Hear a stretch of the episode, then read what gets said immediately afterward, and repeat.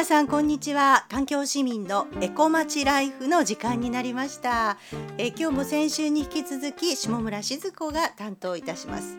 さて皆さん先週のゲストのお話聞いていただけましたか、えー、欧州のビオホテルエコツーリズムから地域創造へという本を出版されました、えー、株式会社ブックエンドという会社からね出版されたんですけれどもその著者でありますジャーナリストの滝川薫さんにお話を伺いました。今週もですね引き続きまあ、ビオホテルの魅力とともにですねスイスの魅力、えー、それから京都日本とどこが違うのかみたいなところも伺っていきたいと思います。お楽しみに。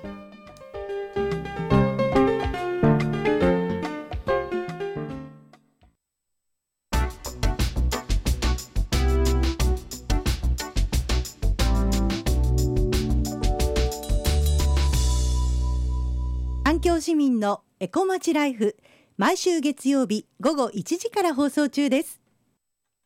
スイス在住のジャーナリスト滝川薫さんと、えー、 Zoom がつながっております。だからこの Zoom っていうのは便利ですね。スイスとお話ができるということなんですが滝川さんこんにちは。こんにちは。今日もよろしくお願いします。よろしくお願いします。はい。えー、欧州のビオホテルエコツーリズムから地域創造へという本を出版されたということで先週はそのビオホテルがどんなものかっていうのを伺いました。でかなり厳しい基準のもとまあ、衣食住っていうか食べ物だけじゃなくてエネルギーの、えー、管理であるとかそういうところもきちんとした、えー、基準をクリアしてしかもあの認証もらうのにかなりそのチェックも厳しく年2回ぐらい入るっていうような話を聞いて、えーと、信頼度が非常に高いその制度なんだなっていうふうなことも分かりました。で滝川さん今日はですねそういう美容ホテルがあるっていうことは地域にどんな影響を及ぼしてるのかな、どんな地域になってるんだろう、みたいなことも聞いてみたいなと思いまして。はい、はい、はいそうですね。あのビューホテルが地域に与える影響ということですけれどもその中でも最も大きいのはやはりあの地域の有機農業有機農家さんへの影響だと思います、はい、まあ、いくつかあるんですけれども、まあ、最も重要なポイントはやっぱり有機農業をあのホテルビューホテルがあることで支援できるっていうのが一番大きいと思います。うん、でまあ例えばその2015年の数字になりますけれどもビューホテル1軒あたりの平均の食品購入額が大体1600万円ぐらいになるんですね。ではいでまあ、大きなホテルから小さいホテルまでありますのであくまでも平均値ですけれども、まあ、それをあのあの地域を中心とした有機農家から調達しているということでもちろん地域で調達できるのは限られているのであのその食品の中の一部は地域から購入して残りは卸あのビオの専門の卸売業者がありますのでそういったところからあの近いところから購入していくっていうやり方が一般的ですけれども、うん、それでも、まあ、あの地域の有機農家からできる限りパートナーからできる限りあの、えーと、購入するっていうやり方でしていますので、まあ、地域の有機農業やメーカーさんをあのまず潤します。であのまたあのビオホテルが人気が出ることによってあのその地域の観光業者も見てますので、はい、そういったあの他の一般的なホテル業でもあのビオの食材がより多く出されるようになってますのでそういった意味でも、まあ、あの有機食品のあの消費に広がりが出ているっていうあの影響がまず一つあります。うん、地域の人も買い求めやすくなる状況が作られていくってことですよね。まああのえっと、一般的にあのビオの食品自体があの買い求めやすい状況に なっているので、それはあのビオホテルとはあまりあのあか関わらない関係ないかもしれないですけど、はい。でまあ、でもあの美容ホテルの中には有機農家農家がやってる美容ホテルもあるのでまあ、農家民宿みたいなものであるとかの、のあの農家がやってるホテルもあるのでそういったところではショップとかもあって、うん、まあ、そういったところでは一般の人もそこでショップからその、えっと、産品を買いやすくなっているしそこの産品からの食事が、えー、できるっていうようなホテルもあります。はい、はい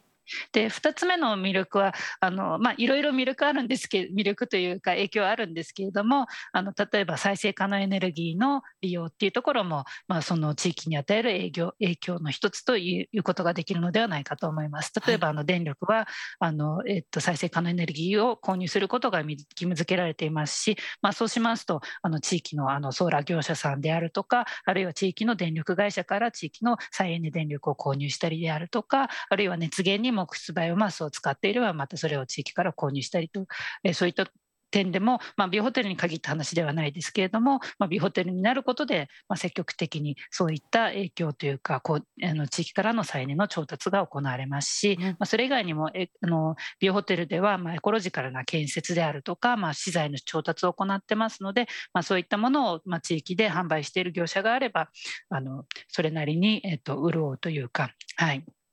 そういったメーカーの推進にもなります。はい。というでもちろんあの、うん、はい。どうぞ。他の観光業者にもそういったあの取り組みは影響を与えるということになります。うん。あの今のお話聞くと、まあ、ホテルが調達するいろんなものがあの全部、はい、そのまあ、ビオの基準にのっとって、えー、っと決められているわけでそういった物品資材、みたいなものも全て地域から調達しようと思ったら、地域がそういう美容になってかなっていくような、はい、こう誘い誘導をしているっていうような感じにもなりますよね。そっちの方向に進むようにっていう。そうですねあの、うん、まあ、あのと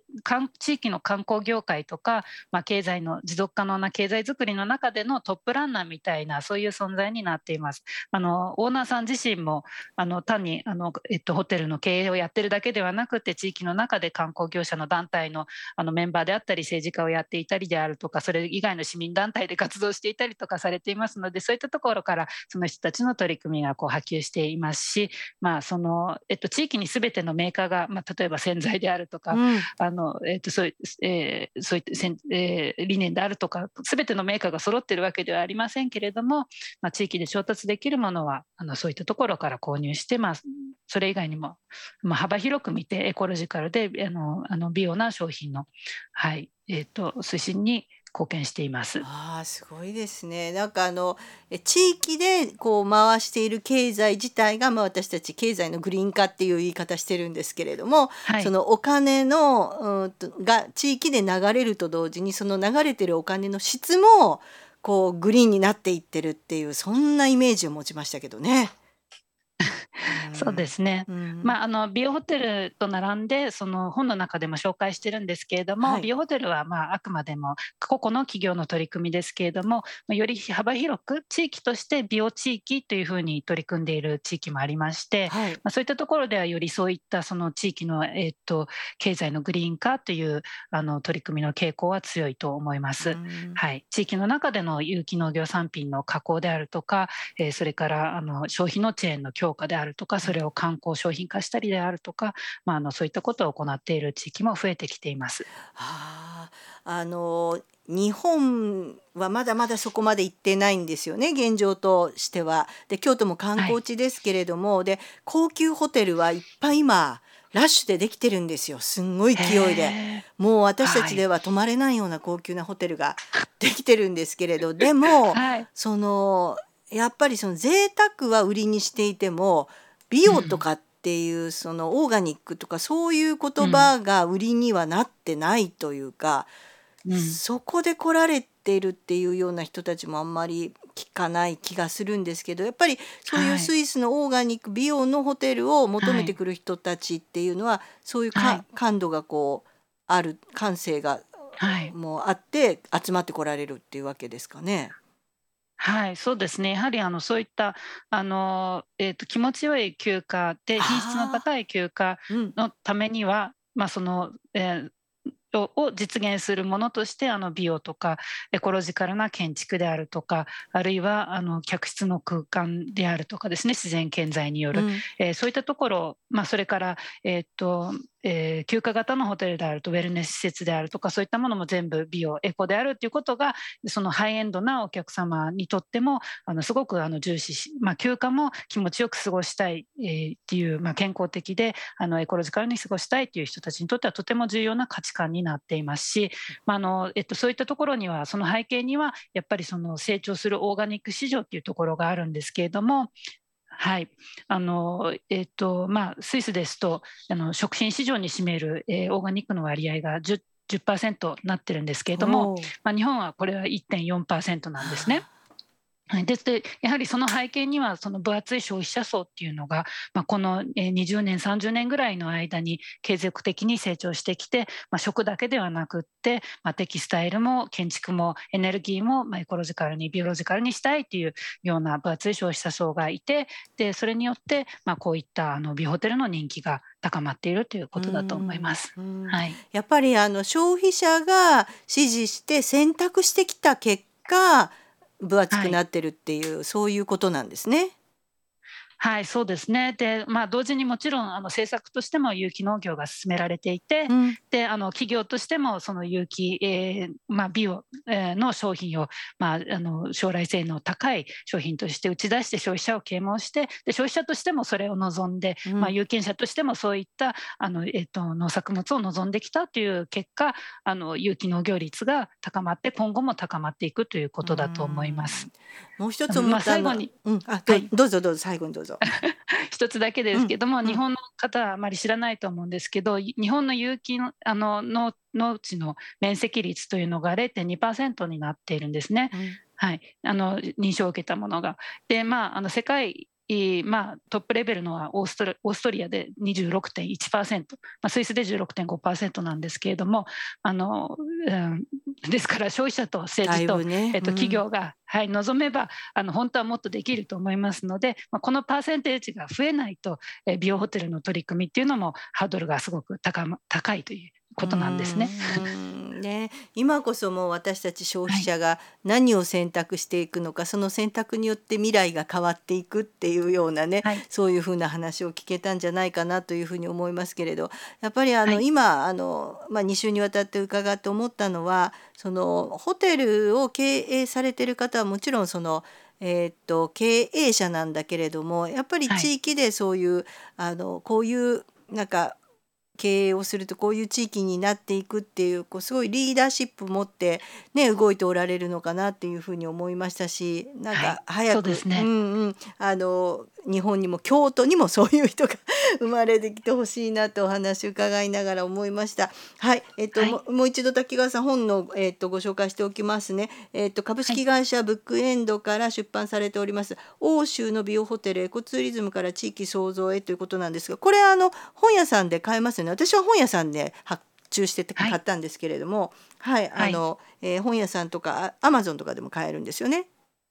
はい、そうですね。うんうん、あの出版社でもからも直接購入できますし、はい、本屋さんでも購入できます。はい、はい、ありがとうございます。えっ、ー、とぜひですねこの中読んでいただくともうあのいかにえっ、ー、と美容ホテルがこう魅力的であるかってそれから地域を作っていくためにどんな役割を果たしているのかとかっていうこともよくわかりますし、何よりもあの綺麗な写真を見るだけでもなんかスイスイ行きたいっていう気持ちになりました。はい、あのまたえっ、ー、とスイスでお目にかかれることを 楽しみにしています。はい。で行った時には美容ホテル泊まりたいと思います。そうですね。はい。ありがとうございました。2週にわたって。はい、どうも失礼いたします。失礼します。ということで、えー、スイス在住のジャーナリストの滝川薫さんにお話を伺いました。えー、っと日本とスイスまだまだ日本追いついてないところが多いんですけれども、うん、やっぱり何をこう目指しているのかサステナブルな地域にしていくために何が必要なのかってちょっと優先順位考えていきたいななんていうふうに思いました、えー、今日は時間になりました。環境市民のエコまちライフまた来週かなお耳にかかりたいと思います。では失礼します。